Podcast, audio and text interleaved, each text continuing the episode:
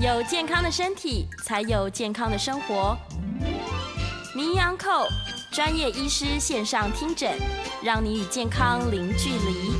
Hello，各位听众朋友，早安！这里是 FM 九八点一九八新闻台。你现在所收听的节目是星期一到星期五早上十一点播出的《名医央后》，我是主持人要李诗诗。今天在节目中呢，我们要来讨论一个大家都很关心的话题，就叫做骨质疏松啊！赶快来邀请我们的来宾，振兴医院新陈代谢科的时光中史医师。呃，诗诗，各位听众朋友，大家早安！早安，早安！一听到这个主题，所有人都迫不及待。骨松的问题，好像尤其是女生啦，她们只要逼近了更年期，就会开始烦恼这件事。每一个人都有这样的困扰吗？嗯嗯，骨质疏松，大部分都会有。嗯、那骨质疏松当然跟女性的荷尔蒙是有关系的。呃，有一些年轻人，比如说他在年轻的时候就得到子宫颈癌或是卵巢癌这些，对不对？他可能就把这个这个切除掉了，然后切除掉，理论上应该要补充荷尔蒙。那如果说他不补充的话，可能也不需要到更年期，可能三十几岁、四十岁的时候就开始已经骨质疏松了啊，就已经来了。天哪，也太快了吧！对，而且听说国人的骨质并没有想象中的这么好诶。对，因为主要的原因就是我们国人都是属于采用的是比较低钙的饮食，大概每天的钙的摄取大概就是四百到一千个 milligram 啊，四百到六百哈，所以不太够的。而，我们的钙质希望是能够一千到一千二个 milligram，哦，差很多。对，所以大概我们呃，因为食物里面的关系，所以摄取的钙。大概只有西方国家的一半到三分之二啊，那可是有办法，就是额外故意添加进去吗？可以啊，就吃钙片了，吃 只好吃钙片，多喝牛奶，多喝牛奶，对对，牛奶里面也有钙质，所以真的是饮食的原因哎。对，因为我们的饮食比较偏重于低钙，像国外有很多他们都吃那个乳酪啊，吃 cheese 的一些东西啊，这些都是比较高钙的食物。那我们中国人、东方人的话就比较少吃这部分的，吃太少了，吃太少了。大家喜欢吃白饭，白饭没什么钙质。那怎么办呢？我们要怎么知道我的骨本到底好不好？我一定要去做检查吗？呃，其实好不好的话，我们可以从两点来看啊。骨头最主要就是说，呃，要看它的值跟它的量了。是。那量的话，我们就是很简单的去测一下啊，就是说到医院去测一个所谓的骨质疏松的一个检查，这个就可以得到你的量到底有没有问题。对。那值的话就比较少测了，值的话就是说要测一些骨头代谢的一些中间的产物。那这些大部分都是仅限于在做研究的实验室，或是一般比较医学中心，可能才比较容易有这些东西那个。测量就是测量骨头的品质，所以品质跟量两个都很重要。那我们现在大家讲的大部分基本上十之八九都是讲它的量嘛，就是够不够硬吗？看起来是不是非常的这个紧密？对，紧密看起来紧密，不见得有些时候有些病人可能他会重看不重用嘛。对呀，还是会脆什么的。对啊，对啊。天哪，怎么办？这个如果不论在任何年纪都有可能你的骨质的这个疏松的风险是存在的。那除了我要提高警觉，说我定期去。医院做检查之外，我还可以做什么事情？对啊，一个就是保养了哈。对。那刚刚有提到，就是呃硬它不一定能够兼顾了。嗯。所以说，当别人有骨质疏松的时候，哈，不是说代表你的骨折的机会就是比较高，因为我们测的只是量嘛。那或许你的骨骨头的这个这个量很少，可是你的品质很好。嗯。同样的，你一样不会有骨质疏松的情况出现。所以骨质疏松跟骨折并不是完全画上等号。嗯。可是，一般人都认为说，哎，骨质疏松其实跟骨骨折是一样的东西，其实还是不太一样，还是不同，因为要考虑到值的问题哈。哦、那一般我们所检测都是量的问题，所以会有这部分的一个落差。是，那这部分也要呃提醒听众朋友，就当你有骨质疏松的时候，也不用过度的紧张。或许你的品质很好，也不见得你的骨折的机会会比较高哈。对。那我们平常方面的话，要怎么样来保养或是预防，对不对？嗯。那当然最主要还是要找原因啦。是你只要能够找到原因的话，我们在预防跟治疗上来讲，当然就会比较容易的得心应手。嗯嗯嗯，原因可能是不运动吗？最近一直很强调说运动才会有骨本嘛。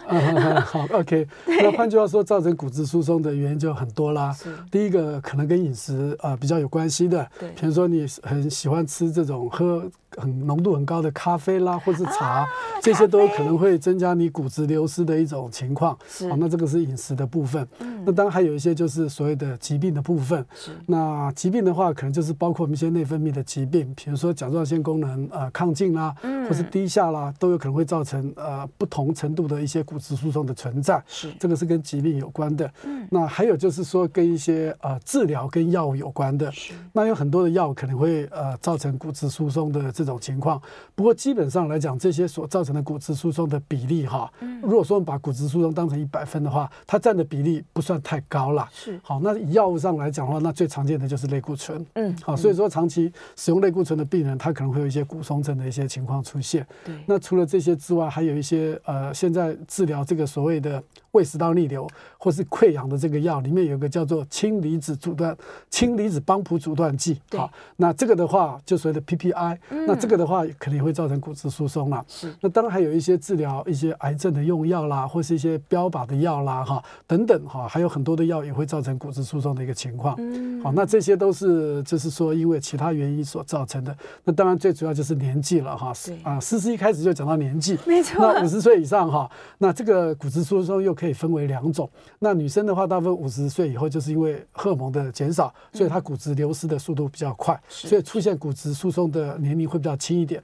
那有一种哈，这个老人家像男生就比较好啦，这个老归老哈，骨头还挺硬的哈。是啊，我们很硬朗。在七十岁的时候哈，可能才会出现这种骨质疏松。那这种叫做老年性的骨质疏松，那这个就跟老化有关系了。不过那当然有一些女性，她如果说有在补质啊补充一些荷尔蒙的话，她可能也是到七十岁可能才出现骨质疏松了。嗯。好，所以说这种是因为年纪啊所导致的。所以说换句话说，各种不同原因所造成的呃各种骨质疏松的一种状况。所以我们要找出这个病人到底是什么因素所造成的。哦、那造成的话，我们都针对这个病因去做处理的话，嗯，可能就会来得非常的有效，才会有效果。对症下药，不能想说，哎，疏松，那我就吃一点钙片就算了，这样。嗯，对，这可能不不不不一定可以解决问题。啊、那盖片有很多种啊，对不对？对呀、啊。有些具有比较活性的，有些比较没有活性的。是。那当然补充钙片的时候，也要也要建议听众朋友要吃一个维他命 D 三。D 三。D 三，D 三是很重要的，嗯、因为 D 三可以帮助这个钙质的一个吸收，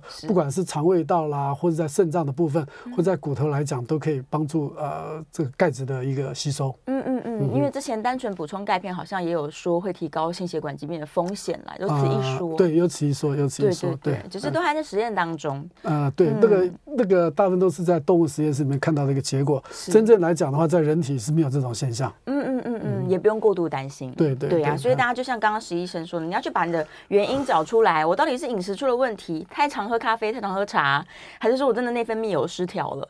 那药物的比例，其实我一直想帮药说一点好话，就是 药物造成。骨质疏松的比例没有大家想象中那么高了。对，没有错。对啊。那最常见的还是类固醇。对。那像这种用长期使用大量的类固醇这种病人，其实也不算太多了。是。但比较常见可能就是一些自体免疫方面的疾病。那这部分的病人可能应该隔一段时间就应该要呃测一下骨质疏，测一下你自己骨骨骼的一个状况。骨骼的状况，没错没错，就是他们要更严密的去监测它。对。对啊，可不可以就是请医生跟大家说一下我们的骨头？刚刚说质跟量都很重要，所以我的骨头不只要硬。我的骨头也要有韧性吗？啊、呃，也可以这么说。哦，那硬的话就是骨质的一个量嘛，哈，就是所谓的量的问题。那所谓的韧性就是看它里面品质的好坏的问题。嗯，所以其实两个都很重要，两个都很重要。骨头里面也是有一些比较软的东西的。对，也是里面有一些类似我们所谓的软组织啦。那当对，那当然里面对里面做主要的功能就是也是要造血啊这些哈，有很多的功能哈，而且它要支撑我们的一个重量。啊，所以体重也不能太重，体重太重的话，肥胖来讲哈，因为你的骨骼是一样的，所以也会负荷比较重，所以也比较容易会有骨质疏松的情况出现。太胖的人也要小心啊！天哪，所以还要做体重控制，又多听到一个要注意的事情。刚刚可能已经讲中很多人想说，完了，咖啡也不能喝，然后荷尔蒙还要很平衡，然后现在还要减肥，人生无趣。对，越听越辛苦，怎么办呢？那我们来聊聊治疗好了。他如果真的发现了说，哎，我确定你就是骨质疏松的人了，那我要怎么治疗呢？OK，那治疗当然就找原因嘛。那如果说是呃五十岁以后的更年期，这个是一个大宗的病人了哈。那这类的病人，我们就可以建议，可能你要考虑补充荷尔蒙了。那当然很多病人都很担心，哎，补充荷尔蒙不是会增加乳癌啦哈，或是妇产科方面癌症的机会哈。其实当然这个机会是有的，可是就是看你是不是属于高危险群。如果你不是属于高危险群的话，其实也无所谓。其实我觉得没有什么，哎，还好，起码补充五到十年之内是安全的。哇，是安全的，没有问题的。那所谓的高危险群，就是说家里面的妈妈啦，哈，或是姐妹们，哈，堂姐啊。这个表妹啊，这些女性哈，有得到过乳癌或者有得到过卵巢癌这些的部分的话，可能就要稍微的谨慎一点点。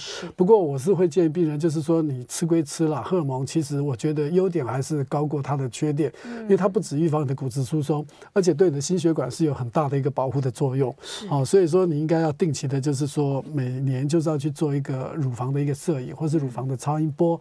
那在妇产科方面，肯定要去呃，每也是每年要去请妇产科帮你做一个内诊，甚至做一个骨盆腔超音波，看看这个卵巢有没有这个正常的在一种萎缩的一个情况下。嗯。啊，如果说这些都做到的话，其实你有做到这部分的话，你补充荷尔蒙，其实我个人觉得是蛮安全的啦。安全。那有很多的论文也都提到，大概十年内，五到十年内不会有问题的。嗯嗯，没什么风险，是利大于弊的。对，利大于弊的。是是是。那关于就是针对骨质可以让它长得呃不要流失那么快的这些药物啊，嗯，其实我听到很多年长的妈妈们，她们都不太想吃哎。啊、呃，对，吃药的话，因为怎么讲啊？这个每天要吃，有些病人，少部分病人，他的确是对吃药会有排斥性跟抗拒性的。对，对，那我们会建议说，也当然看看他的经济能力啦。我们现在有半年打一针的，一年打一针来预防骨质疏松的，其实也是有的，也是有这方面的治疗，也是有的。对对，对，就可以不用 抗拒。对啊，这个只要这个他的经济能力还算可以的啊，这个又。不太喜欢吃药，那打个针就蛮方便的，就解决了。所以对于更年期妇女来说，他们的策略主要还是在荷尔蒙的补充啦。对对对对对，然后药物是辅助而已。对对对，因为最好的药哈，治疗骨松症最好的药还是荷尔蒙，女性荷尔蒙。对对，这种更年期的女性来讲，还是荷尔蒙。还是荷尔蒙。那如果是老年的男性呢？刚刚说男生大概要七十岁之后才需要面临这个老年的骨质疏松，但这如果他已经在一个毫无注意的状况下，突然被医生说啊，你现在已经疏松了。怎么办？OK，那如果说是老年人来讲的话，哈，一般在以前哈，因为可能人的年纪没那么大，生活的品质也没有那么好，所以可能就到最后就不了了之，就没有很积极的治疗。可是现在因为哈，大家的这个寿命很长，而且呢，即使你看那个七十岁以上的那些老先生、老太太，也看起来都五十几岁哦，对呀，那个保养的非常好哦，那些都是我们以后的标杆哦，好，都保养的很好。那他当然就会寻求一些协助哈，那我们会就是说会给他定期的监测他的呃骨头的量，啊，因为品质上来讲的话比较难监控啊，起码监测骨头的量是没有问题的啊。如果说是他量很好的话，我们就建议他维持现状。而且这些七十岁以上老先生老太太哈，你仔细去看，他有一个特点。他每天会去运动的哦，对，他运动本身其实就能够预防骨质疏松的一个好处了哈。是是是。所以说这些老先生来讲，只要监测就可以了。如果说真的少的时候，我们再来考虑治疗的问题。而且那是一种老化的过程哈啊，有些人他觉得哎，反正我老了嘛，无所谓啊。那当然就是这个就是可以个别化了，我们就采用个别化的治疗。一方面看他的需求的程度，希望到哪一个部分，然后看他的态度，然后就会决定我们的一个治疗方针。因为我们现在决定治疗病人，并不是说。我们医生说了算呢，我们现在要跟病人讨论呢，要他能够接受，哎，他觉得这样 OK，就说是一个 open 的一个双向讨论的一个治疗，已经不是说我叫你吃什么就吃什么，已经没有这种。权威式的这种这种治疗了，已经没有了，很困难，尤其是因为骨骨头的治疗它很漫长，他不是说我现在吃，马上下个月检检查就变好了，对对，所以大家的依依从性就非常非常低，很低。对，你开开钙片给他说回去要吃啊，他也不见得 乖乖吃。对啊，而且很多病人钙片吃了可能会有便秘，他就不太想吃，不吃了。对对对，没错没错。然后又去房间就是听大家说啊，这个钙比较好，那个钙比较好，这样，但吃来吃去好像也都差不多。对啊，因为测这个都是以年为单位。所以短时间不会看出一个很好的成果了，看不到效果的。大家要有耐心啊，就是你要把这件事放在心上，然后要有耐心，而且每年去检查，对自己警告自己。我们来恐吓一下大家好了，如果你都不理他，最严重的骨松，我们不希望看到的是到底是什么状况呢？最严重的骨松啊，大家最 care 就是身材的问题嘛，就是驼背啦。驼背。那骨松的症状有很多啦，哈，就是说。关节痛啊，哈，到处痛啊，哈。那最明显的，大家会引起大家注意，就是说去量身高的时候，可能就变矮了，缩水了。好，那你每年，比如说像我来讲，我一六八，我每年就去量一六八啊，最近变一六七了。OK，稍微矮一公分，会慢慢的变矮。那当然有一些内分泌的疾病，特别像副甲状腺功能亢进的话，对不对？那它可能骨质疏松的情况会更加的严重，可能一下子就矮了八公分。像我碰到一个病人，他在半年之内就矮了十十几公分，好可怕哦！对，这个就就蛮蛮可怕的。而且这个驼背的话，其实会影响到你心肺的功能啊，因为这个心肺没有办法完全这个扩张开来，对，所以你的呼吸也会出问题啊。那像这种病人的话，可能那时候吃药都已经缓不积极了，甚至可能要做积更积极的，就是说要把它想把骨头给它打开，或者背铁架，甚至要透过手术让他的身身高不要再继续的矮下去。嗯，影响呼吸呢？对，所以大家担心的那个骨折只是其中一个小小项目而已。对啊，如果说刚好又断断到腰部哈，一般很多发生在腰部，它所谓没有症状，这种叫做压迫性的骨折。可是如果有症状的话，压迫到神经啊，其实也是蛮辛苦的，可能也是要考虑开刀，甚至简单的有些还要灌灌骨泥啊，才能够减缓他的症状。否则，那病人走路都是都是都是都是有病态，一看就知道是病态。九十度的。对，对，我看过很多那个路上的老奶奶，可能就是哎，真的非常驼。对呀，对呀，对呀，那就是在脊柱的部分可能小骨已经骨折了。对啊，如果说拖得太久，或是年纪太大，可能。骨科医师也不太愿意去动刀了，嗯、去处理，对，因为愈后不好，人家外科医师他首要评估的就是愈后，嗯、觉得这个愈后很好的话，对，他当然很积极。就啊，如果觉得说，哎，即使开完刀手术之后，其实他的愈后不是那么好，或是根本有开没开差不多，可能医外科医师就不会去，也不想处理，也不想去动它了，对，嗯嗯嗯，处理效果不佳，对对啊，大家都想说，哎，那个牙齿啊，如果骨头，大家都说牙周病嘛，骨头如果被吃下去，我可以用这个补骨粉把它补回来，但是身上的骨头补不回来的吧？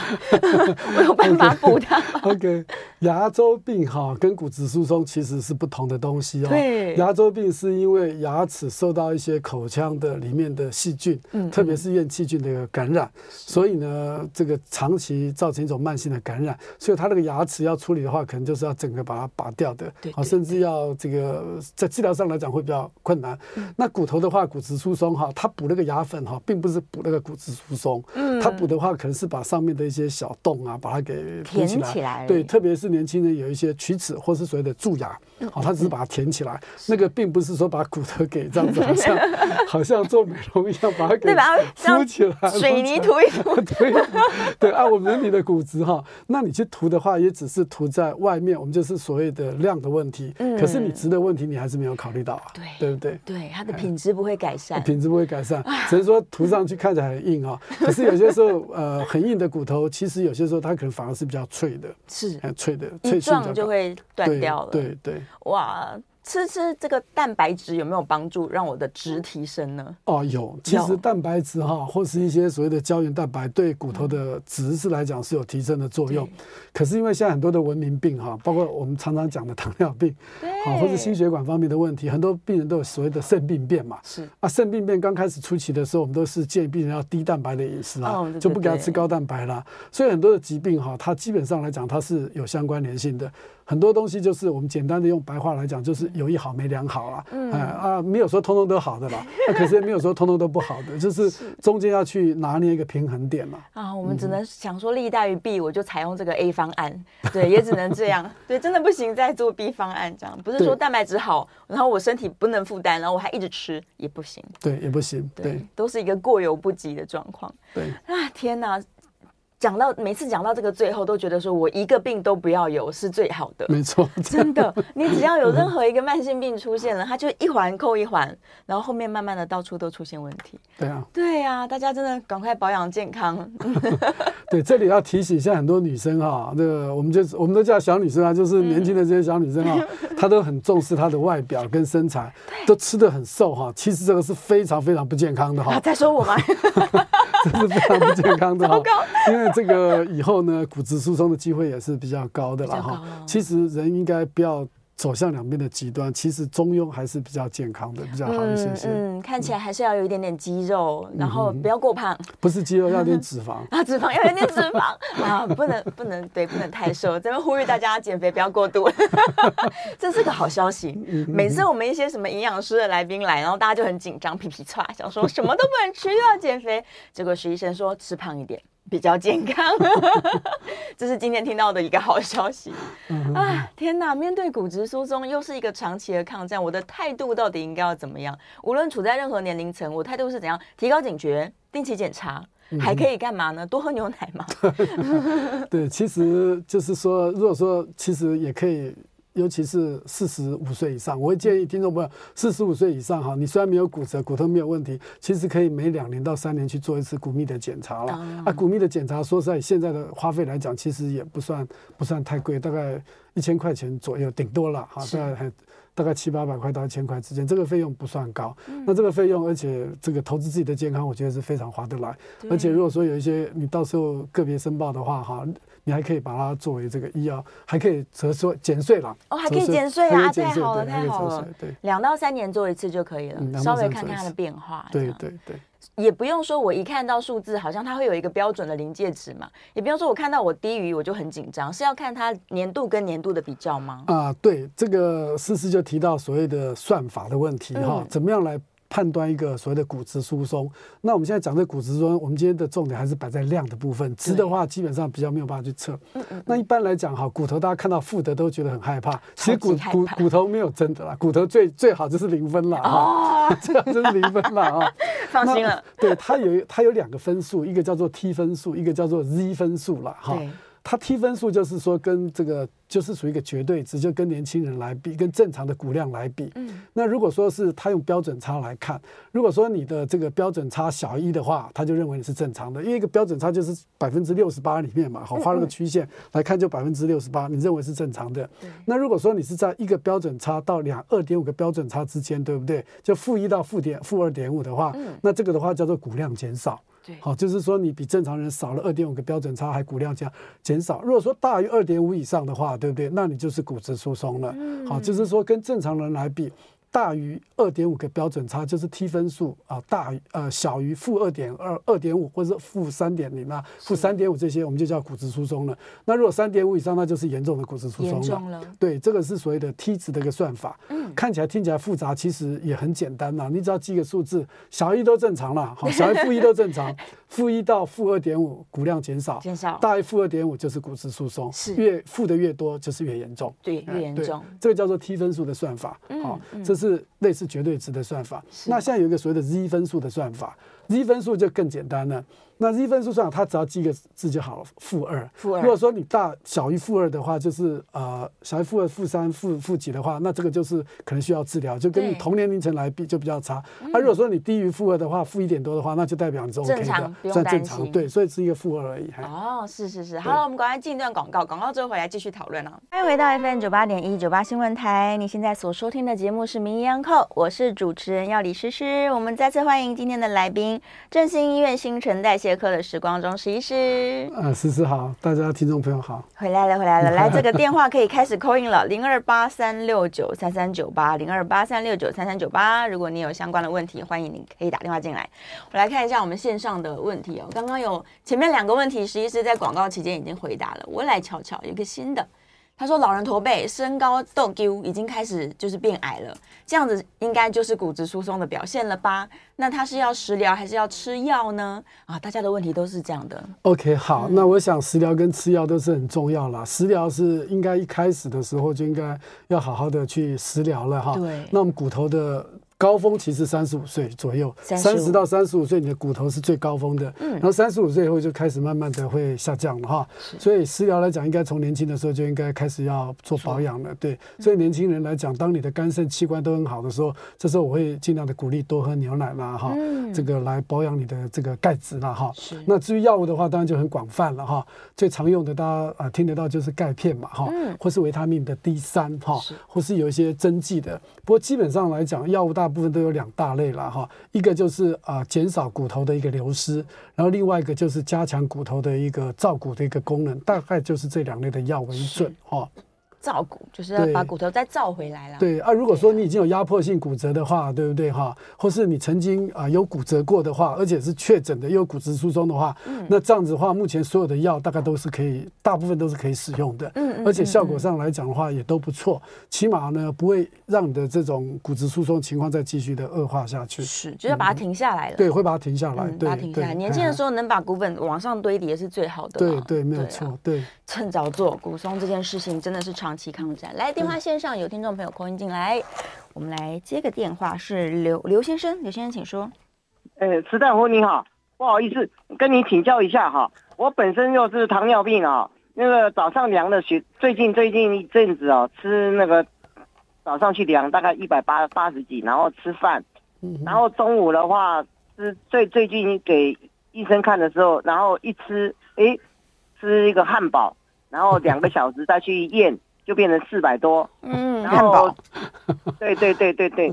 然后我就是，可是我最最近这一阵子，最最近几个月来，我每天的都有运动的习惯，平均平均的量哈，大概是七千步到八千步。嗯，然后是有骑脚踏车，可是我，可是最近这一阵子的，就是就是晚上去量了，大概是都是超过两百多，哦，两百大概两百三到两百七。所以我都有打四个单位的四四个单位的那个那绿绿绿橘橘色的那个针，那我现在就是不晓得是同同时间，我现在前列腺这边有发炎，射护腺这边也也有给医生看，好像是觉得是怪怪的，因为我的数据每天几乎每天都要需要打橘色的针，嗯，所以跟医生报告一下，那我这个病要该怎么样，大概要看，谢谢石大夫。OK，好，我想第一个汉堡哈，吃一颗其实蛮大的哈，嗯、那个热量的确是蛮高哈。对，一个汉堡大概起码七千卡哈，光是里面那块肉大概就有三百卡哈，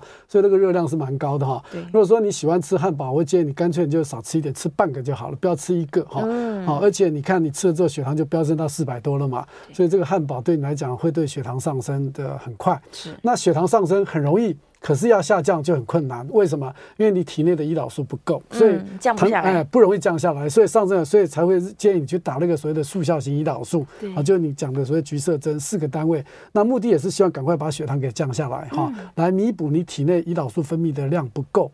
那你有运动的习惯是非常好。那我以前也在很多的节目中跟听众朋友讨论过，你在运动的当时，你的血糖是高的，啊，一定是高的，所以在运动之前你一定要测一下血糖。不要低于一百，或是超过两百五。如果低于一百的话，你吃点东西再去运动。那如果超过两百五的时候，其实你也不适合运动。等到降下来之后，你再去运动。但在运动当时的血糖是高的哈，所以你在运动的时候，你比如说你。测之前，运动前是两百好了，可能在运动过程中可能会到三百，那这种就会有一些危险性哈，所以还是要小心。不过运动完之后，血糖它下降不会很快，可是一个小时、两个小时之后，甚至有些病人更慢一点，四五个小时之后，他的血糖会降得很漂亮。嗯，好，那我们当然比较害怕，就是说他的血糖很高的时候很高，可是要降也很快哈，这个就比较危险。好，那这种。这种情况下，病人我们就会个别去指导他。不过还好，这个刘先生的运动不算是太剧烈，他只是走路七八千步，或是骑个脚踏车。那我们刚讲就是针对那种很。高强度的短时间之内剧烈运动那种病人，糖尿病的病人来讲的话，这种就要去个别指导他啊，可能要个别指导他。如果说他是年轻的话，他可能有这个需要，其实是蛮好的。可是年纪大的人，我们就比较不鼓励这种所谓的高强度或者短时间的这种运动，这个对病人来讲反而是更加的危险。嗯嗯嗯，风险是高的，所以特别要注意。对，那当然重点就是说，刘先生，我希望你三个月、两个月要去测一下糖化血色素，因为糖化血色素目前来讲还是呃把它当成你比较会不会发生并发症的一些。一个最重要的一个指标，嗯，是是是，继续监测啦，然后努力运动，对。对啊，糖尿病患者我们都是建议他们尽量淀粉少吃一点嘛，减糖的饮食比较好一些吗？呃，稍微少吃一点，应该是说你不止呃碳水化合物、糖类要减少，嗯，你的蛋白质也要减少，甚至你的脂肪也要减少。通通都减少，可是它的比例是不变的，这样才对，这样才是对的，要控制自己的卡路里啦。对，你不能单独减少一个，也会出问题。是是是是，还是要均衡饮食。对，好，再来电话线上是王小姐，王小姐请说。喂，你好，两位好，哎，我想请教几个问题。第一个就是，哎，我女儿她因那个呃健康检查的时候有那个一个什么甲状腺刺激素偏低，大概是零点三二。那因为她有甲状甲状腺结节，那我不晓得说跟这个有没有关系。那那那个甲甲状腺刺激素偏低代表是什么什么意思？然后第二个问题是说，听说那个钙片要晚上吃会那个效果会比较好，不不知道是不是这样？还有就是说，那个他说那个吃钙片就是要一直持持续吃，如果说断掉了，他可能就是那个钙质流失会会更快。我有在网络上看到这样子的的那个那个那个讯息，那我不晓得，你知道他所谓断掉是说？诶，可能一两天没吃，还是说哦，隔很久的时间之后，嗯，才才又恢复吃，这样会造成那个骨质那个流流失会更快，这样子。是是。然后第三个问题是，那个骨密度的那个标准有没有随着年龄有不一样？比如说哦，可能是呃三十到四十岁有一个标准，或者到六六十以上有会有另外一个标准，还是说嗯，嗯各个年龄层的，然后它那个标准都是一样的？好，就是这个问这些问题，好，麻烦你，谢谢，谢谢。好，谢谢王小姐的来电哈。嗯、你讲的就是所谓的甲状腺刺激素的下降，对不对哈？零点三二哈，比较低哈，正常值是零点五到四点零之间呢哈。呃，这个比较低，不见得说它代表一定有问题哈。有几个因素要考虑。第一个，甲状腺亢进，好，亢进它可能会比较低一点。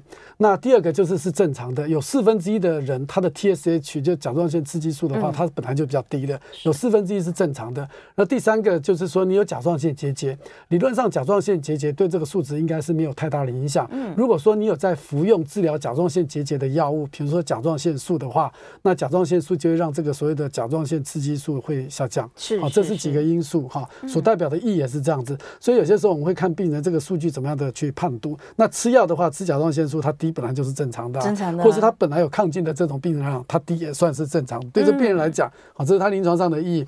那钙片的吃法怎么吃，对不对？其实钙片的吃法最好就是随餐服用。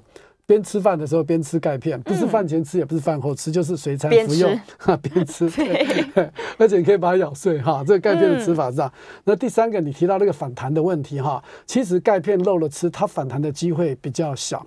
最常见的反弹现象就是胆固醇的药，你胆固醇的药对不对？你每天只要好好固定吃，基本上可以给你控制得很好。好，那如果说你有一搭没一搭的，一下吃一下不吃哈，那可能就会更高，反弹的会更高哈。那胆固醇的药物是这个样子，所以我以前呃也不断的在呃提醒听众朋友，胆固醇的药你务必要好好吃，认真吃，对，要好好吃，千万不要一阵子吃一阵子不吃，一阵子吃一阵子不吃的话，可能你的后果比不吃还要来得更糟糕。哇，啊，这更不好。好，那。钙的部分来讲，它的反弹其实没有那么多啦。嗯，那我都会建议病人来讲，不管你吃任何药哈，其实不管这些药是饭前或是饭后的哈，你万一漏吃了怎么办？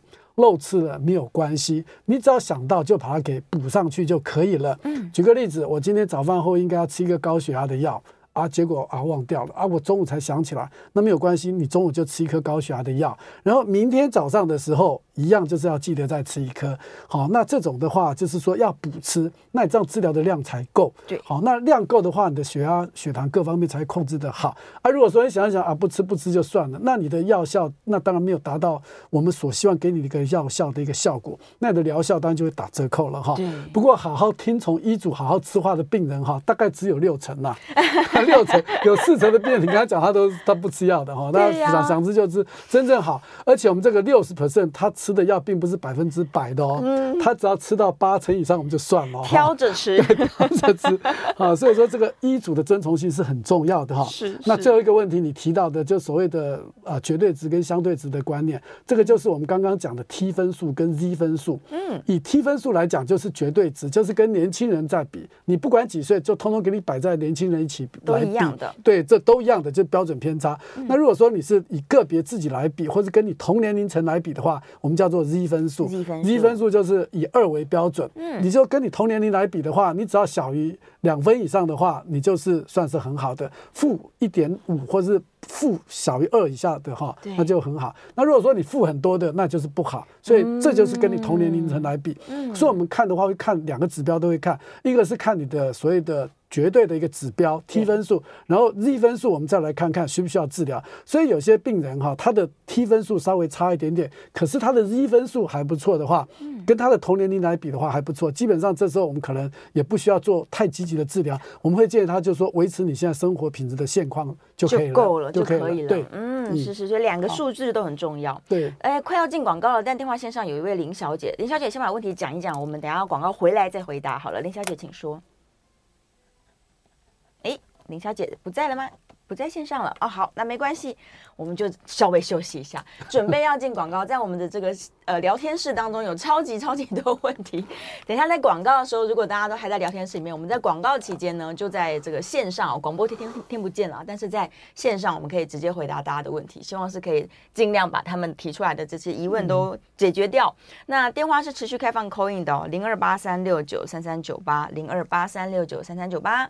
如果你也有内分泌相关的一些疑问啊，或者是呢，你面对骨质疏松你是很恐慌，不知道怎么办的话，都欢迎大家可以 call in 进来哦。实际是这个非常 详细的，可以回答各位。哦、对，不要担心。这边 Man One 哈问我们两个哈，嗯、他说喝咖啡会造成骨松哈，那是不是都不要喝了哈？我想喝还是可以喝了，你尽量不要喝那么浓度那么高的嘛，对，喝少一点就好了哈。对呀、啊，来，我们先休息一下，进广告了，来开始回答我们聊天室的问题。欢迎回到 FM 九八点一九八新闻台，你现在所收听的节目是《名医央叩》，我是主持人药李诗诗。我们再次欢迎今天的来宾，振兴医院新陈代谢科的时光中石医师。对，诗诗早，大家早。好，回来了，电话是持续开放的，已经有人 call in 进来了，零二八三六九三三九八。来，我们先接李小姐的电话，李小姐请说。喂，石医师，还有是两位好。好。哎，我想请教您一下，因为我骨松负三点八。哦。嗯。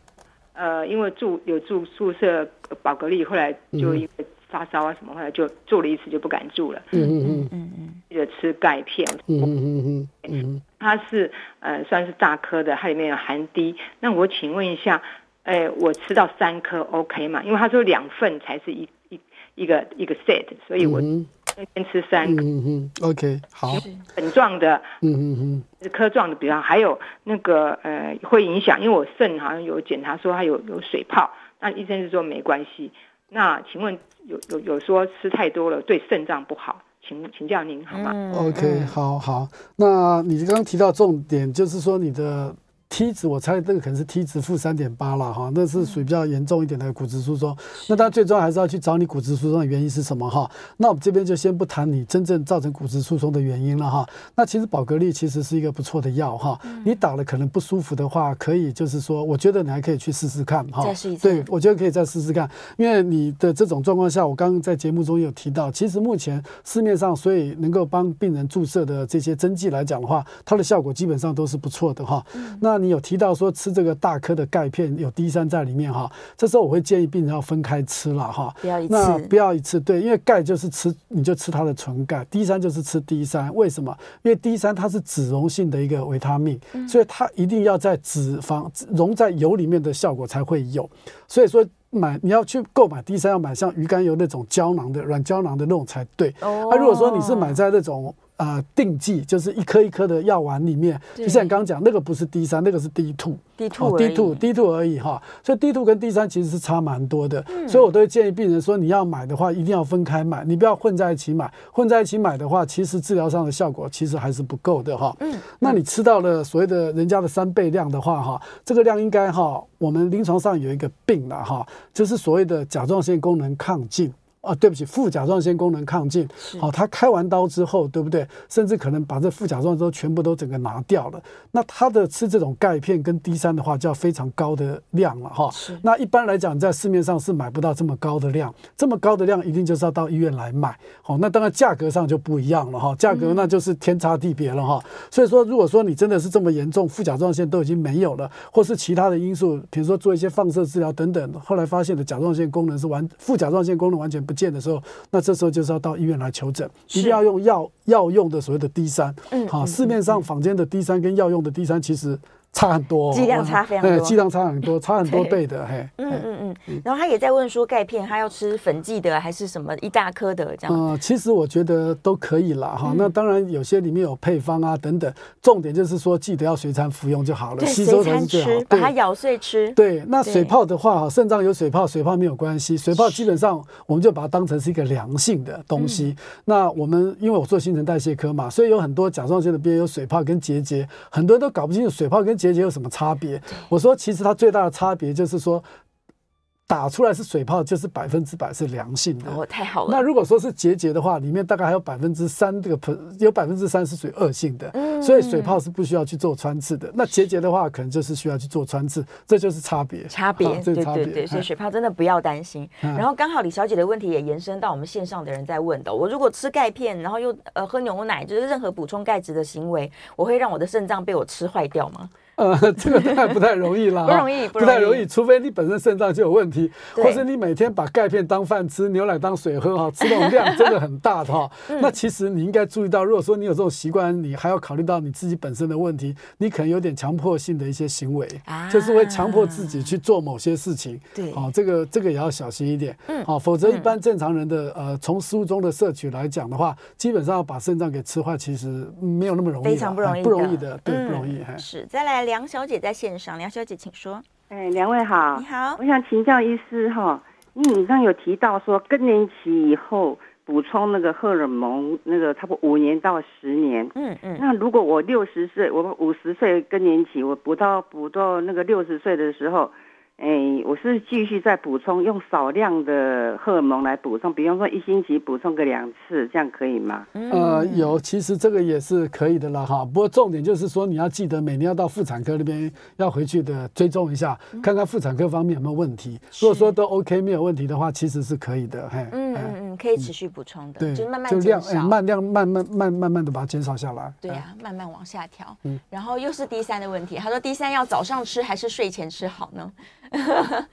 D 三啦，D 三哦哦好，那像这种东西哈，早上吃、晚上吃，什么时候吃，其实都可以啦。因为它的重点是它是脂溶性的维他命嘛，对不对？所以你就是只要含有油的食物来讲，其实都可以，这个影响就不大了。不过我通常会建议病人，就是说你去吃这些所谓的。呃，不管是中药啦，或是一些呃营养食品啊，这些等等，对哈，其实最好还是空腹吃的效果其实是最好的。好，空腹吃，那当然钙片是个例外了，钙片是随餐服用，好像很多包括维他命 C 啦，或者其他的一些。呃，包括 D three 也好嘞，我觉得都是还是空腹吃会比较好，嗯嗯、所以我会建议病人睡觉前吃。睡觉前，对对，就是已经消化完了，嗯哼，对，去吃去睡觉。好，在 电话线上是黄小姐，黄小姐请说。叫那个医生、哦，嗯、你说钙要三随餐吃，那三餐都要吃吗？呃，没有啊。如果说就看你的量嘛，而且要看你吃的那个钙的量大概是多少。嗯、那如果说是一般来讲，医院的钙的量是比较低，那在外面坊间买的药量可能会比较高，那就是看它那个剂量。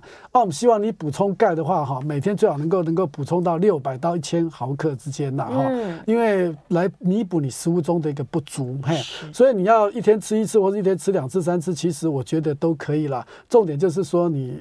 我是建议你一天吃一次就可以了，当然看看你骨松症的一个情况了哈。我们补充的话，即使老年人补充的话，最高最高也会建议一天补到一千二就够了。哦，不要更高，也不要太高了，对，一千二就够。因为年纪大的病人有些时候怕太高的话，万一你又没有喝水的话，因为器官的一些啊、呃、老化，也怕会有一些可能一些副作用出现。哦，是是，大家真的不要过犹不及啦，因为坊间很多超级高剂量的。对对对，因为外面高剂量，它就是说让你一次吃完就结束啊。医院都是比较低剂量的，多吃几次。对，医院可能会分好多次，所以来医院看病的时候，哇，要那么多，其实要那么多的目的，它的考量就是安全，它的作用的时间比较短，它的剂量可能都比较低。嗯，分次补充，对，不要集中在一次来把它全部吃完了。啊，好，接下来我来看看我们线上问题有没有什么跟今天的主题有关的。吃胆固醇的药可以同时吃钙片吗？啊，有有有，他可能觉得我们没有回答到，我们再正式回答他一次好了。OK，好，对，可以的。可呃，其实吃胆固醇的药哈，其实你要同时吃钙片，其实是可以的，没有关系的哈。那如果说你真的实在是很不放心，对不对？嗯，你就间隔两个小时吃嘛。对不对？把它拆开分开吃就好。因为呢，很多的胆固醇的，有一些胆固醇它是水溶性的哈，胆固醇的降胆固醇的药物，可能都会建议在病人在睡觉前吃。对，好，在睡觉前吃哈。其实你如果说真的是很不放心，你就隔两个小时吃就可以了。啊，不过基本上同时吃也没有什么太大的问题哈。对，没有什么影响，不要担心。对对对。然后接下来在下一位听众朋友问的是说，他的骨密度已经偏低了，自己就在吃钙片，那他担心的是胆。会不会胆结石？OK，好。那一般来讲，造成胆结石跟胆囊息肉这些等等哈，可能哈你本身就有胆固醇或是血脂肪的问题，这种因素是比较更常见的。所以有一些比较胖的病人，或者他有三高的问题，他有胆结石，或是有息肉，对不对？或是胆结石已经大于两公分以上，需要开刀把它拿掉了。很多病人在把胆结石拿掉之后，其实他的血压、血糖、血脂反而控制的会比较好。哦，有好处的呢。对啊，对的呢。好，的确是这样。好，那我想你吃这个骨质呃发现这个偏低，补充钙片哈，其实不会。